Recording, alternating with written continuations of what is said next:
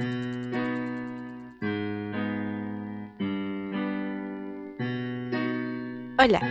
bienvenidos a un nuevo episodio de La Chofitóloga. Hola, hola. Quería corregir una de las plantas que mencioné en el episodio pasado primero. Quería empezar con eso y es que me estafaron. Las plantas mismas me estafaron. no, mentira. Me he equivocado y no está, bueno, en sí sí hay algunos jardines que tenían cucardas, que tienen cucardas y parques también, pero del que me refería era del falso hibisco, que tiene de nombre científico Malvaviscus arboreus, que pueden confundirlos con una cucarda porque tiene un una similitud en cuanto a la flor, pero cuando la cucarda tiene sus pétalos aún cerrados. Pero del que estamos hablando, bueno, del que yo me estaba refiriendo la otra vez, era del falso hibisco, mar pacífico, amapolita, entre otros nombres. A ver, es un género de arbustos y es nativo de América de la zona tropical. El arbusto llega a medir de 1 a 3 metros de alto. Las hojas son lanceoladas u ovadas, agudas en el ápice. Las flores son péndulas solitarias. Eh, tiene pedicelos de 2 a 4 centímetros de largo. Los pedicelos son los tallos de la flor, de, de donde está saliendo la flor únicamente. Y la flor tiene pétalos generalmente de 6 centímetros de largo. De características, se podría decir de que tiene un crecimiento rápido. El follaje es perenne, tiene hojas simples, sus flores son de color rojo y el fruto es una baya que se separa en cinco partes. También necesita estar protegido del viento, por lo que normalmente se le pone cerca a los muros se le deben quitar las ramas muertas en primavera, sus podas entonces son en primavera, y la multiplicación es por esquejes. Su uso es meramente ornamental y se adapta bien en los suelos con drenaje regular o bueno. Y ahora vamos a buscar sus plagas. Sus plagas más comunes son de áfidos y cochinillas. Los áfidos, si mal no recuerdo, busquemos, son los pulgones. Y bueno, con esto acabó la corrección que tenía que hacer con respecto al episodio anterior. Ahora bien, yo me había comprometido conmigo misma en hacer al menos por un mes, subir semanalmente un episodio y la semana pasada no pude por motivos personales, pero voy a subir dos para esta semana como para contrarrestar la ausencia del episodio de la semana pasada. Y bien, hoy día no voy a hablarles sobre plantas nuevas, no voy a hablarles sobre ninguna planta en específico. Hoy día pensaba contarles más que nada cómo es el mantenimiento que le hago a mis plantas.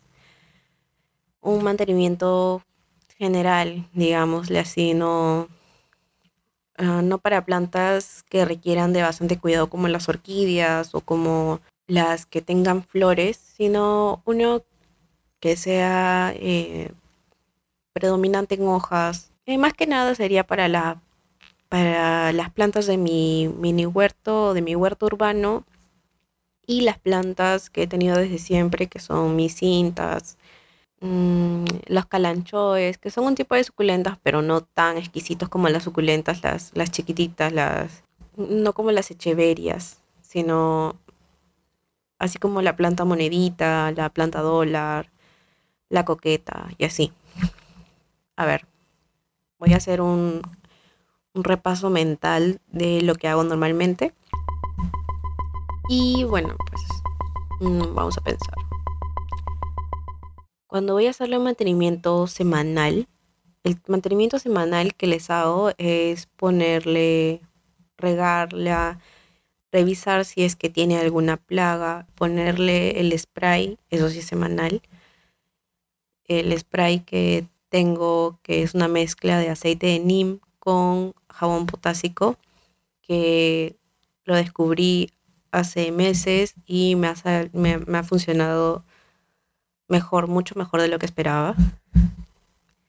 Pero a diferencia de los pesticidas que utilizaba antes, que no eran para nada ecológicos, es que esto se tiene que poner con mucha más regularidad, como les digo, semanalmente. Luego les limpio las hojas a algunas, a mis sábilas, por ejemplo, porque imagínate limpiar hojita por hojita de una planta dólar, es una chambaza. Además de que algunas plantas dólar, como tienen pelitos, no, no necesitan. Hay algunas plantas que no necesitan de que les limpien las hojas ni nada.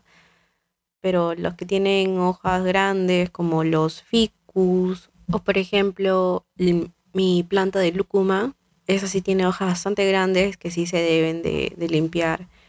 Y como aquí en Lima hay bastante polvo, más que nada en la zona en la que vivo, porque antes en Miraflores no tenía este problema. Eh, se llena de polvo bastante rápido. Entonces tengo que limpiarle con un trapito, así, con, con agua nada más.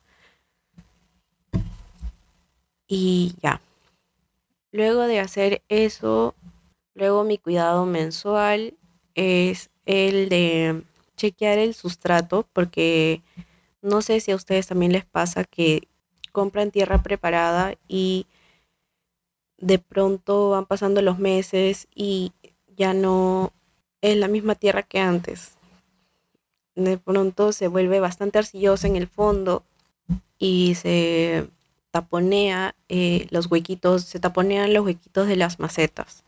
Eso también lo he corregido colocando luego, cambiando la tierra, poniéndole este, perlitas para que haya un mejor drenaje en las plantas.